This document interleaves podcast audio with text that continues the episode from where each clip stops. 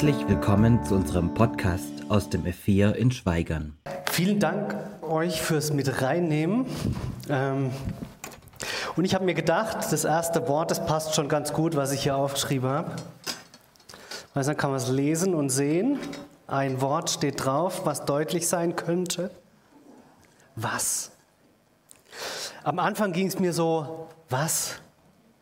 Ein englisches Lied und ähm, ich weiß nicht, wem es dann so geht. Was heißt es jetzt? Deswegen ist so gut, dass wir es auf Deutsch noch gesungen haben und gleich die Übertragung haben. Sonst ging bei mir nämlich schon der Kopf durch, okay, wie übersetze ich das jetzt ganz kurz?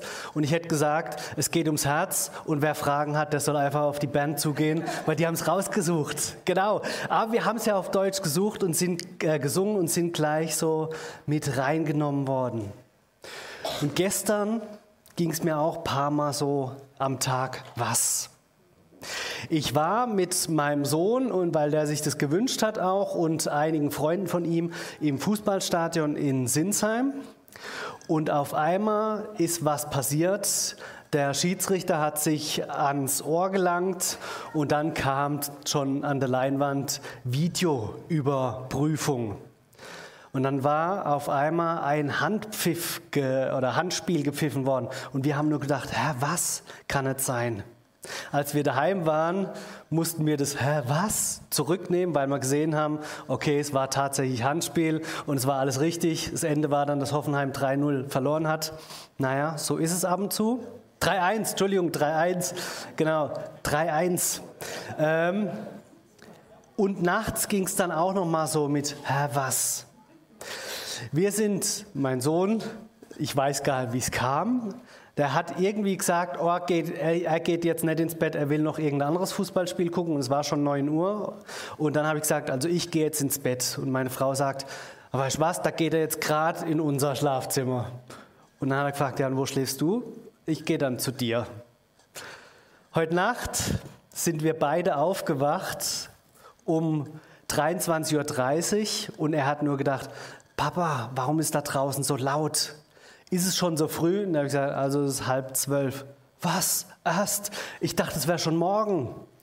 Erlebnis, was bei ihm drin war, da war ich aber weg auf irgendeinem Wochenende, ich glaube mit Schweigern, äh, mit euch auf Klausur.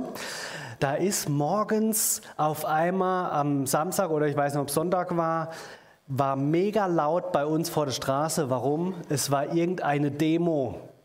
Und die haben die äh, mit der Gewerkschaft extrem laut alles möglich gehabt. Ich weiß gar nicht, was die in Bad Wimpfen demonstrieren, aber irgendwie war es dann so, vor allem bei uns vorm Haus, wo sie sich getroffen haben.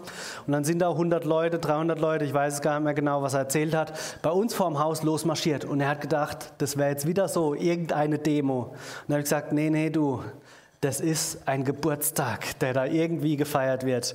Und dann ging es äh, los mit Moskau, Moskau, Moskau ist ein schönes Land und so weiter. Und dieses, ja, äh, die verschiedenen Lieder, die gesungen wurden. Und wir haben nur gedacht, was, was soll das jetzt? Und wie lange soll man das erdulden? Und wir standen dann äh, eine Weile am Fenster und ich habe noch gedacht, hey, sollen wir jetzt die Polizei rufen? Soll ich da jetzt hinlaufen? Also was macht man in so einer Situation? Oder aber auch, was soll diese Situation? Es hat sich dann so aufgelöst, dass fünf nach zwölf, wahrscheinlich haben sie uns am Fenster gesehen, sie haben dann nämlich gerufen, ah, liebe Nachbarn, irgendwas, was weiß ich, und sind dann mit der Box rein und mit den anderen Getränken und wie auch immer. Es waren gar nicht so viele Leute, acht Leute, aber es hat trotzdem gelangt, uns aus dem Schlaf zu reißen. Ähm, ja, es hat sich von alleine aufgelöst, diese Fragezeichen, wie reagiert man? Oder wie erlebt man was? Was passiert gerade im eigenen Leben? Und man fragt so, was? Was soll das? Was soll das gerade, was alles so auf mich einströmt? Und man meint gerade, dass irgendjemand so ein Schild mal wieder vor Augen einem hält und sagt zum Beispiel Stopp. So geht's nicht weiter. Und das hätte ich am liebsten gestern Nacht auch gemacht. Stopp, so geht es nicht weiter. Ich muss morgen früh wieder aufstehen. Und dann kam mir der Gedanke, als ich heute Morgen früh aufgestanden bin, eigentlich müsste ich jetzt klingeln und fragen, und wie lange habt ihr noch gefeiert? Aber ich wusste gar nicht in dem Mehrparteienhaus, welche Klingel das tatsächlich war, von dem habe ich es mir erspart. Ähm, ja, so ein Stoppschild. Und die Person, vorhin ist der Name schon angeklungen, die hat vielleicht auch immer wieder so ein Stoppschild einem vor Augen gehalten. Stopp, ich will was von dir. Nämlich das Geld, was du nicht mir, sondern dem Staat irgendwie geben sollst, was der römische Staat an Wegezoll verlangt. Und er hat abkassiert. Der Matthäus war ein Zöllner. Seine Aufgabe war es, die Hände aufzuhalten. Einmal für die Römer, andererseits auch für sich. Und so gab es verschiedene Schichten an Zöllnern letztendlich. Es gab die großen Zöllner und die kleinen Zöllner. Es gab Zöllner, die haben Wegzoll erhoben für eigentlich alles, was so transportiert wurde. Andere, die haben auf irgendwelche Hölzer Wegezoll kassiert oder irgendwelche äh, Eingangszölle in die Städte hinein. Und es gab es dann auch so, dass man gesagt hat, naja gut, deine Nase passt mir heute nicht so ganz, gebt mir mal das. Und der Nächste, der hat vielleicht ein Lied gesungen noch dabei und das hat man gesagt, jawohl, du zahlst weniger. Also war relativ viel Willkür dabei. Und aufgrund von dieser Willkür waren die Zöllner natürlich unbeliebt. Und das nächste war auch der Matthäus. Er kam aus dem Volk Israel. Er war ein Jude und hat eigentlich auch diesen Gott Israels irgendwo angebetet, aber aufgrund von seinem Job war er ausgeschlossen. Er hat mit den Römern, mit der feindlichen Macht Handel betrieben. Er war angewiesen auf den Job, dass er den tun konnte und es war zumindest für das Einkommen und Auskommen für den ganzen Tag war das nicht schlecht. Ihm ging's gut. Aber er musste in Kauf nehmen, dass andere ihm so ein Schild vor Augen hieß, hielten, nämlich du gehörst nicht dazu. Du bist für uns Abschaum. Mit dir geben wir uns nicht ab. Ein Freund von dir sind eigentlich nur die anderen, die wir genauso titulieren wie dich, nämlich die Sünder. Die, die sich prostituieren, die, die unter den Mördern irgendwie rumlungern, die den anderen belügen und betrügen, du gehörst dazu. Und immer wieder hat er dieses Schild auch vor Augen gehalten kriegt. Und was macht es wohl mit einem? Es macht einem jeden Tag deutlich, wer man ist. Nämlich, dass man nicht dazugehört, dass man irgendwie der Abschaum ist. Im Sport vielleicht, dass man immer, und egal wo man gerade war, aus irgendeinem Grund, nicht nur vielleicht des Talentes wegen, immer als letztes gewählt worden ist. Man war halt übrig. Das macht was mit einem. Oder andere grenzen einen ab, weil man irgendwie zugezogen ist und nicht dazugehört. Die Gruppe hat sich so etabliert. Man kommt in eine Klasse dazu durch Zuzug, durch Sitzenbleiben und man merkt irgendwie, oh, man ist so dieser Außenseiter. Der Matthäus war einer dieser Außenseiter. Er war einer der Zöllner, die eher in einem Häuschen waren und auf das, was an dem Haus so vorbeigeschleust wurde, auch Zoll erhoben haben. Er war einer der Geringen. In der Bibel wird auch von Zachäus berichtet. Zachäus war eher ein oberer Zöllner, der viele andere noch unter sich hatte, so ein großer. Matthäus war ein kleinerer und dennoch unbeliebt, weil er zu dieser Gruppe dazugehört hat. Und so kommt die Begebenheit, dass Jesus bei ihm vorbeigeht. Matthäus, einer der zwölf Jünger. Und mich erstaunen diese zwölf Jünger immer wieder, weil ich merke, hey, die sind mir, die sind uns so sehr ähnlich. Das sind keine zwölf Typen, die von Jesus aufgefordert worden sind, ihm nachzufolgen, weil sie irgendwie Theologie studiert haben, eine super Lehre haben, eine super Grundausbildung, Ansehen schon in ihrem Volk, weil sie alles, was in ihrem Leben später folgt, auch irgendwie gut machen, weil alles Gold ist oder wird, was sie anlangen, sondern da passiert auch vieles, was einfach so schief geht. Die Bibel berichtet, dass auch diese zwölf auserwählten Jünger, und er hätte ja auch andere auswählen können, weil es sind ja ihm einige nachgelaufen, aber diese zwölf, die Jesus nachgelaufen sind, waren schwer von Begriff. Jesus musste ihnen immer wieder Dinge neu erklären, wie er was gemeint hat. Sie haben es nicht gleich kapiert. Und da merke ich, hu, bin ich ähnlich. Ich kapiere viele Dinge auch nicht gleich, muss nachfragen oder frag nicht nach und denke, ich habe meine Frau verstanden und im Nachhinein stellt sich raus, oh, ich habe was ganz anderes gedacht. Wahrscheinlich seid ihr da besser und trainierter wie ich, aber da merke ich schon immer wieder, wie man miteinander kommuniziert und doch aneinander auch vorbeiredet. Man denkt, man hat es kapiert, aber man hat halt seine eigene Brille auf, mit der man es beurteilt. Matthäus, er hat auch seine Brille auf, mit der er Dinge beurteilt. Er weiß, wer er ist, er ist reflektiert und er weiß, wer die anderen sind und er weiß ganz genau, genau im Gesetz, dass er im Tempel nur so und so weit darf. Er darf aufgrund von seinem Job und aufgrund von seinem Verhältnis zu den Römern in, nur in den Vorhof der Heiden. Er darf nicht weiter rein, nicht näher an Gott ran, ihn anbeten, das mitkriegen, was da alles so noch passiert. Vorhin haben wir gehört, Karfreitag, der Vorhang ist zerrissen. Der Blick auf das Allerheiligste. Der Zugang zu Gott ist frei geworden durch den Tod von Jesus am Kreuz. Matthäus musste da am Anfang noch warten. Er hatte keinen so einen direkten Zugang und dennoch eine Sehnsucht. Er wollte. Er wollte dazugehören. Und er war einer der Jünger, die auch aus Galiläa kamen. Galiläa eher so ein bisschen Hinterland. Also Jesus schreibt seine Geschichte eher im Hinterland.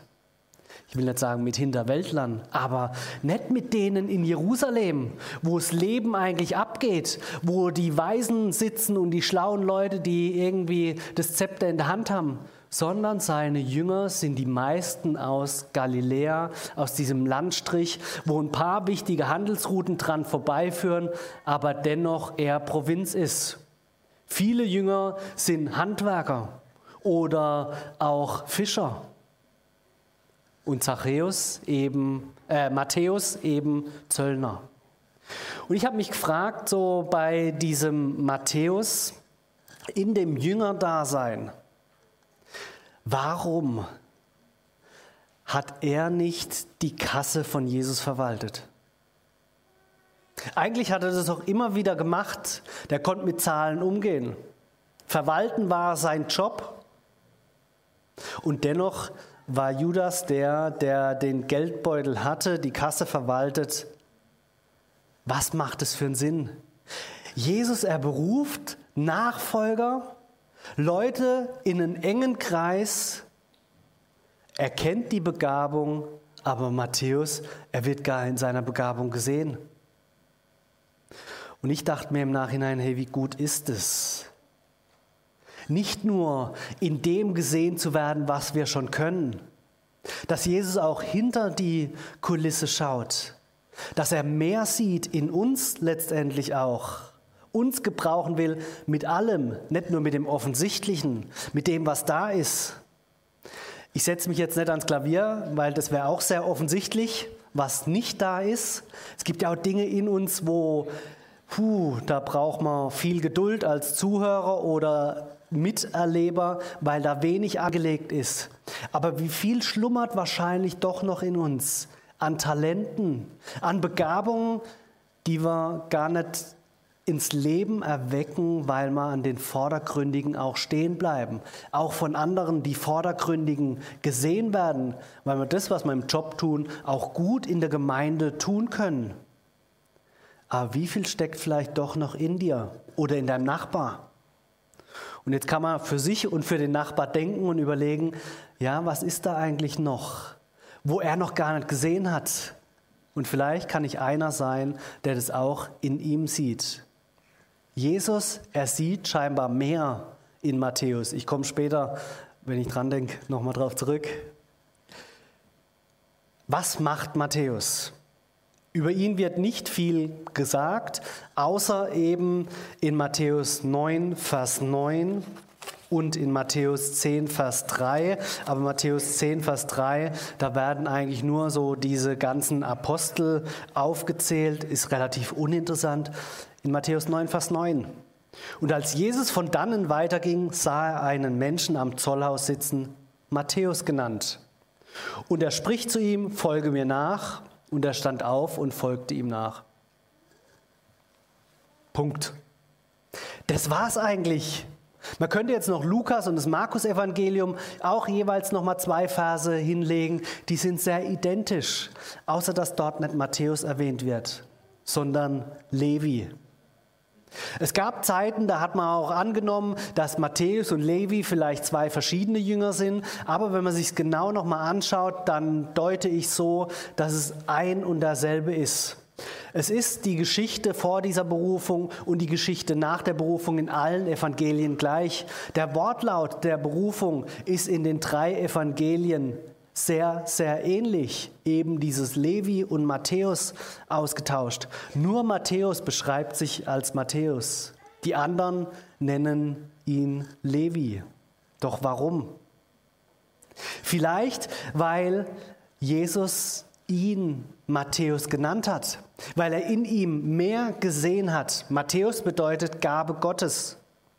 Die anderen Jünger, die wollten vielleicht ihn auch da nicht unbedingt reinreiten oder nicht so deutlich zeigen, wer das ist. Levi, ein relativ bekannter, weitläufiger Name, der mit einem Zöllner dann auch gut verbunden werden kann. Da konnte man über jeden möglichen denken, aber musste nicht gleich an einen Jünger von Jesus denken. Aber Matthäus, er war zuordnenbar, nämlich ein Jünger Jesu, eine Gabe Gottes, ein Geschenk. Die Gabe Gottes, die am Zollhaus sitzt, wo viele vorbeigehen und eigentlich nur denken, lass mich einfach in Ruhe. Nicht, weil sie ihm Geld zahlen müssen, sondern einfach, weil er Abschaum ist. Weil er nicht so dazugehört und sein Job einfach nur widerlich ist. Er sich mit den Römern einlässt. Was soll das, dass Jesus so jemanden beruft? Im Lukas-Evangelium wird es immer wieder ganz deutlich, was es soll. Da sagt Jesus und der Evangelist, Zöllner und Sünder, wird ganz oft in einem Aufwasch verwendet, dass die Zöllner eben die Sünder sind. Der Abschaum, die auch von Gott so betrachtet sind, nicht dazugehörig.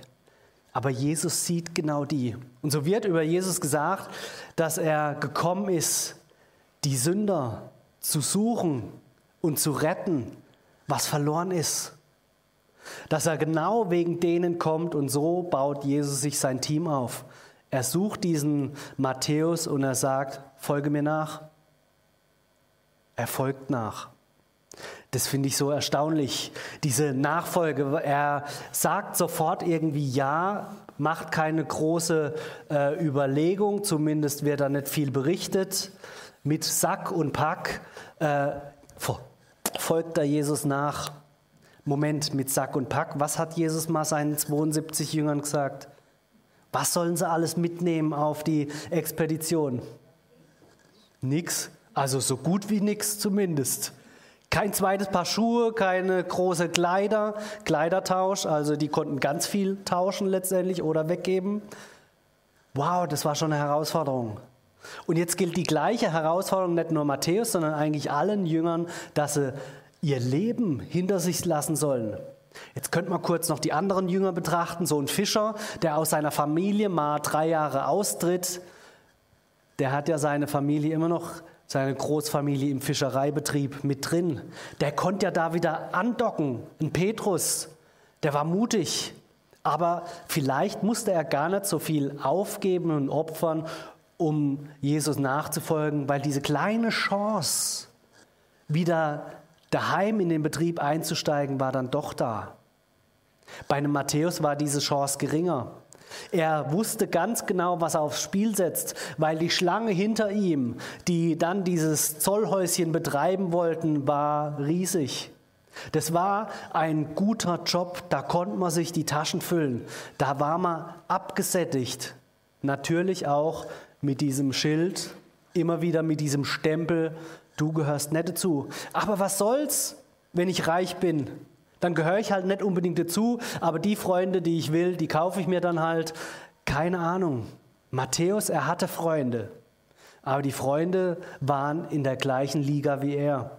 Zöllner, Sünder, wie die Bibel sagt, Menschen, die nicht gerecht waren vor Gott, vor dem Gesetz, weil sie einfach anders gelebt haben.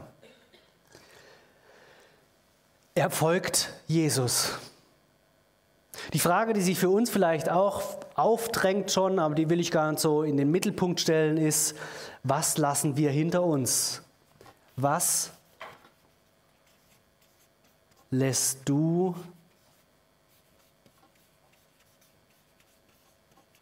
hinter dir? Die drängt sich förmlich bei diesem Text ja auf. Folge mir nach und er lässt alles stehen und liegen und folgt nach. Bedeutet für uns gar unbedingt, wir sollen alles stehen und liegen lassen. Also für alle, die ein Häuschen daheim haben, sie brauchen es nicht verkaufen.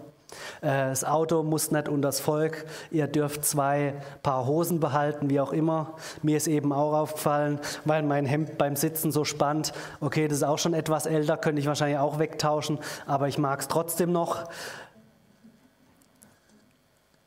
Jesus fordert uns natürlich auf, die Kosten zu überschlagen, wenn wir ihm nachfolgen. Aber es steckt auch vieles im Kleinen.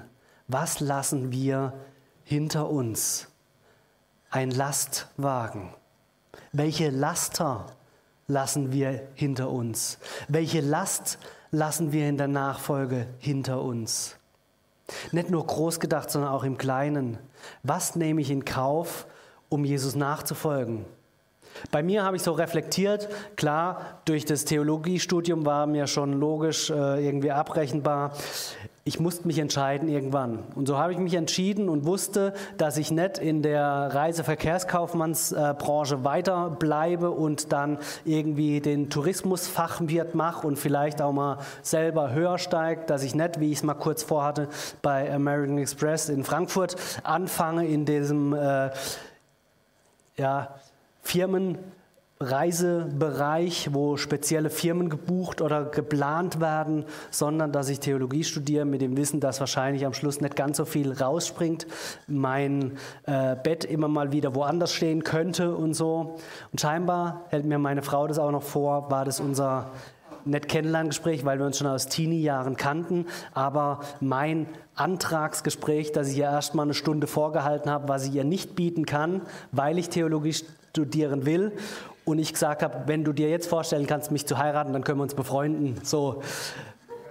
Da waren schon die ganzen Dinge, die ich gedacht habe, die werde ich hinter mir lassen, weil ich Jesus nachfolge. Aber es muss gar das Große sein, sondern was lassen wir wirklich hinter uns an Stolz, an Egoismus? Ich schreibe mal drei Buchstaben hin. Kann es jemand entziffern? Ich, SDG und ich habe schon die Übertragung zumindest äh, in der einen Sprache gehört. Soli Deo Gloria, wie würde man es auf Deutsch beschreiben? Gott allein die Ehre. Das habe ich in meinem äh, Messenger drin als Status SDG. Aber ist es wirklich alles SDG? Gott allein die Ehre, was ich tue. Natürlich habe ich das Reisebüro hinter mir gelassen. Aber ist wirklich alles, was ich mache, zur Gottes Ehre? Man darf sich mal kurz auf ein Experiment einlassen. Wir führen das nicht weiter aus. Wer gerne da weitermachen würde, kann auch irgendwann mal auf mich zukommen. Und zwar eine Übertragung. Du bist ein Turm. Kurz zu überlegen, welcher Turm wärst du? Es gibt ja viele verschiedene Türme. Welcher Turm? Und jetzt darf man nachrattern, kurz, was diesen Turm ausmacht. Und ich habe bei mir auch überlegt, ähm, was wäre ich für ein Turm? Und warum auch immer, wahrscheinlich äh, mit unter anderem, weil ich in der Reisebranche drin war, kam mir ein Turm. Ein Turm, der eigentlich heutzutage nicht mehr viel Nütze hat. Wo Leute hingehen und ihn angucken. Und schätzungsweise war es das. Der schiefe Turm von Pisa. Jetzt lasse ich mal ein bisschen die Hosen runter auch. Der schiefe Turm von Pisa. Ja, kann man jetzt so stehen lassen und weiter predigen, wie auch immer. Man kann aber auch mal hinterfragen, warum hat man diesen Turm gewählt, den man gewählt hat? Was zeichnet diesen Turm aus?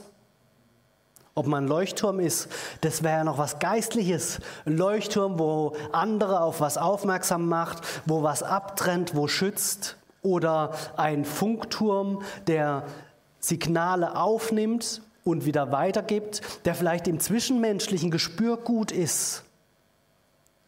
Aber wozu der schiefe Turm von Pisa? Puh. Und da habe ich auch gemerkt, okay, du musst noch mal daran arbeiten, an dir, weil wir immer das geworden sind, was wir letztendlich sind. Und da müssen wir dran arbeiten, wenn man sich reflektiert.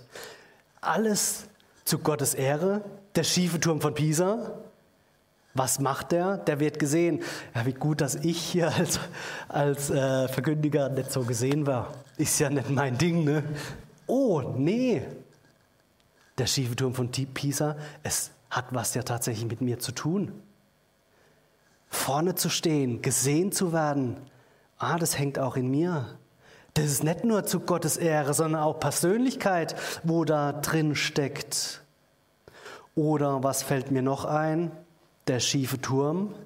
Er passt nicht so ganz in die Landschaft. Ja, auch das ist Prägung von mir. Als Kind hatte ich Neurodermitis sehr stark. Mein Sohn hat es übernommen. Der wächst jetzt gerade raus und ich hoffe, dass er es auch irgendwie verliert. Und bei mir war das dann so, dass meine Eltern alles Mögliche probiert haben. Auch im Kindergarten und so durfte ich keine Milch trinken. Und ich weiß nicht, wer das noch kennt. Da gab es dann so viereckige kleine Kakao- und Milchdinger, die sich die Eltern, oh nein, die, die Eltern für einen bestellen konnten.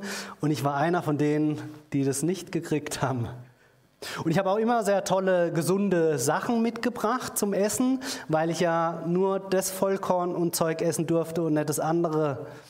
Und da habe ich mich scheinbar der, äh, dem Hören nach oder Reden nach auf den Tisch gestellt und habe auch immer groß bekundet, was ich dabei habe und warum das, was die anderen essen, nicht gut ist und nur meins.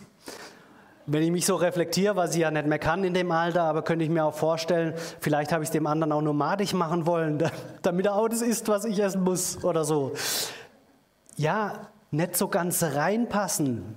Vielleicht hat es auch in mir angedockt, ein Theologiestudium zu machen, was ja jetzt auch nicht unbedingt jeder macht. Uh, nicht so ganz reinpassen.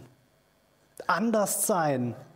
Ich hatte äh, zwischendurch mal Dreadlocks oder blaue Haare. Ich habe äh, eine ganze Zeit lang von 13 bis 20 die Kleidung von meinem Opa angehabt. Das waren dann so breite Hosen, alte Hosen und auch Hemden und alles Mögliche. Ja, nicht so ganz reinpassen. Zumindest äußerlich andocken. Dagegen, egal wofür. So könnte man sagen. Nein, ganz war es bei mir nicht. Ich war von meinem Verhalten würde ich behaupten, immer korrekt. Habe keine Drogen genommen, auch wenn ich durch Allergien immer mal wieder so aussah und anderen gedacht haben, der nimmt bestimmt was, aber dabei war es mein Freund, der neben mir war. Und dennoch wollte ich irgendwie oder bin ich auch aufgefallen. Der schiefe Turm von Pisa, oh Mann, der macht was. Er ist nicht nur allein zur Ehre Gottes. Da steckt ganz viel Persönlichkeit drin. Und ich behaupte, auch in dir steckt ganz viel Persönlichkeit, warum du tust, was du tust. Matthäus. Er tat, was er tat, weil er irgendwie in diese Bahn gekommen ist, dass er vielleicht mit Geld gut konnte. Und das nächste, ich glaube, was Jesus in ihm gesehen hat, ist auch, dass er einen guten Blick hatte. Dinge wahrnehmen konnte, aufnehmen konnte und vor allem, was er konnte auch, er konnte schreiben. Und so schreibt er das Evangelium. Diese Nachricht von Jesus, er hinterlässt ein Erbe, das bis heute wir lesen es noch, wir leben noch daraus, weil es Worte des ewigen Gottes sind, weil es Jesu Worte sind, weil sie uns Gott vorstellen und Jesus vorstellen. Das hat Matthäus gemacht. Hätte er jetzt vielleicht, das ist jetzt meine Vermutung, hätte er vielleicht die Kasse gehabt, was er könnte, hey, dann hätte er das andere wahrscheinlich nicht gemacht, weil er immer wieder geguckt hat, was muss gekauft werden, wie viel Geld haben wir noch, wo gehen wir hin, wie machen wir das. Und so konnte er die Augen aufhaben für das Wesentliche. was Gott vorhat und noch mehr, er konnte es später dann auch aufschreiben, dass wir noch was davon haben. Die erste Gabe, die vielleicht in dir liegt, ist nicht zwingend die, die Gott von dir gebrauchen will. Vielleicht schlummert noch viel, viel mehr in dir. Vielleicht sind diese Begabungen auch wie so eine Last auf unserem Lastwagen. Und da fordert uns Jesus auf, wie er es bei Matthäus tut, folge mir nach. So ein Turnaround rumzudrehen, umzukehren. Und das merke ich in meiner Veranlagung auch immer wieder. Gott zur Ehre heißt auch, mich zu reflektieren und mich hinten anzustellen in meiner Persönlichkeit. Zu fragen, was tue ich aus mir raus, aus dem Selbstzweck und was tue ich wirklich, um Gott die Ehre zu geben. Was lässt du hinter dir, wenn du Jesus nachfolgst, an Ansehen, an eigenen Wünschen und Zielen oder an Dingen, die dich auch gefangen halten und festhalten, wo du dran festhältst. Aber Jesus sagt, folge mir nach, lass alles los, lass das los, was dich bindet, was dich zurückhält, den Fokus auf mich zu legen immer wieder.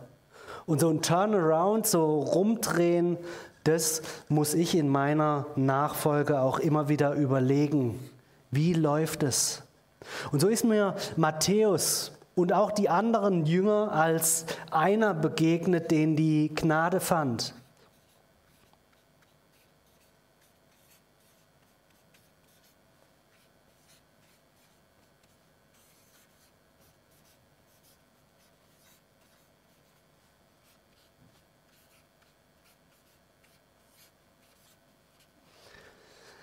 Einen, den die Gnade fand. Das ist letztendlich der Matthäus gewesen. Das waren die anderen Jünger. Jesus ruft sie raus aus dem Geschehen, wo sie drinstecken. Mit dem Ansehen oder auch mit dem verruften Blick. Er schaut nicht vordergründig.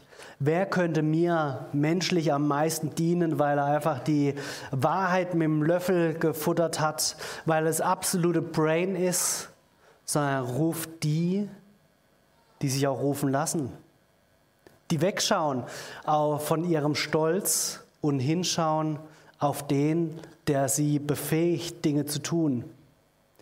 Die Jünger, ja, sie sind auch wie wir alle nicht nur geradlinig diese Nachfolge nachgelaufen, sondern sie mussten auch später wieder so ein Turnaround machen, so rumdrehen. Nachdem Jesus am Kreuz an Karfreitag gestorben ist, sind sie dann in aller Richtungen wieder zurückgeströmt, zum Teil in ihren eigenen Job. Über die Fischer hören wir, dass sie ihren Job nicht wirklich im Griff hatten, weil sie wenig gefangen haben.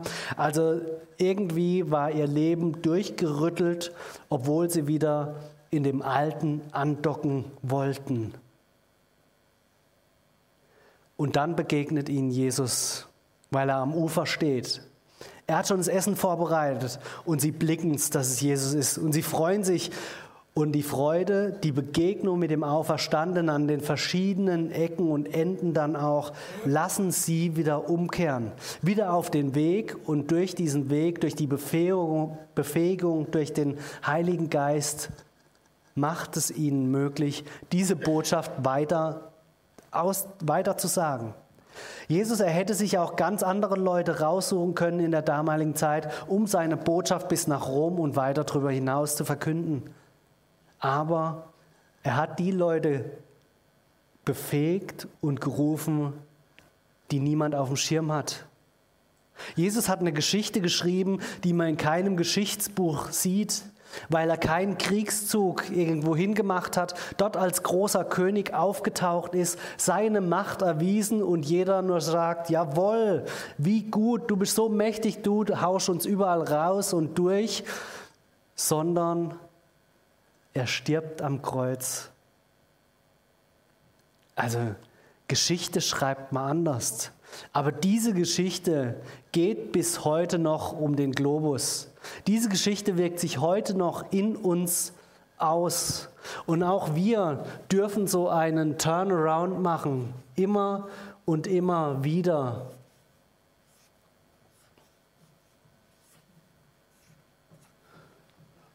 Und uns neu auf ihn fokussieren, der auch uns ruft.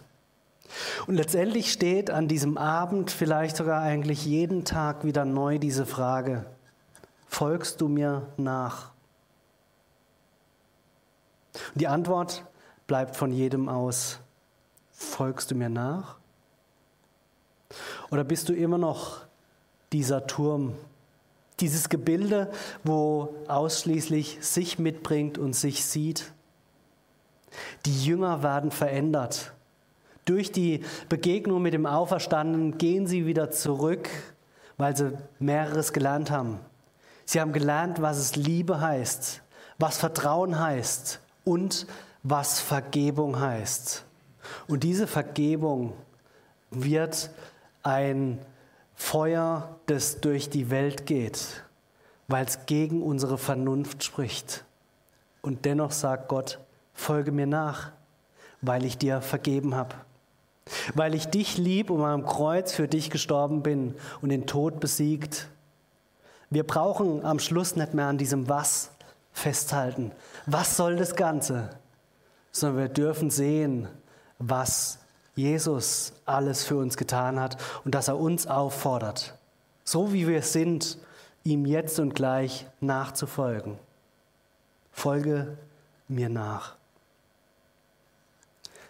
Ich bete mit uns. Jesus Christus, ich danke dir für die Jünger, die ganz gewöhnliche Menschen waren, die nicht ihre Weisheit, ihre Bildung, ihr Hintergrund und Herkunftsfamilie geprägt und ausgemacht hat und dadurch sie in deine Gegenwart gerufen, sondern dass sie ganz normal waren. In ihrem Denken, in ihrem Handeln. Und dass du der bist, der ruft, ich danke dir, dass du uns in deine Nachfolge rufst, mit allem, wie wir sind, mit unserem ganzen Sein, aber dass du uns auch in dem Sein immer wieder korrigierst und veränderst, dass wir umkehren dürfen, die immer wieder die Dinge auch hinlegen, die uns selber zerstören im Gedanken, im Herz, die uns durch Sorgen zerfressen, die das Miteinander in der Familie, in der Firma und darüber hinaus im Umgang mit anderen zerstört. Und vor allem auch den Blick auf dich zerstört. Danke, dass du uns rufst uns aufforderst, dir nachzufolgen und dass du treu und gerecht bist, dass deine Gnade uns immer wieder findet und immer wieder auffordert, dir nachzufolgen. Dass wir nicht perfekt sein müssen, sondern immer wieder, wie auch Matthäus, diese Sehnsucht zu haben, dir zu begegnen. Ich danke dir, dass du uns begegnest. Amen.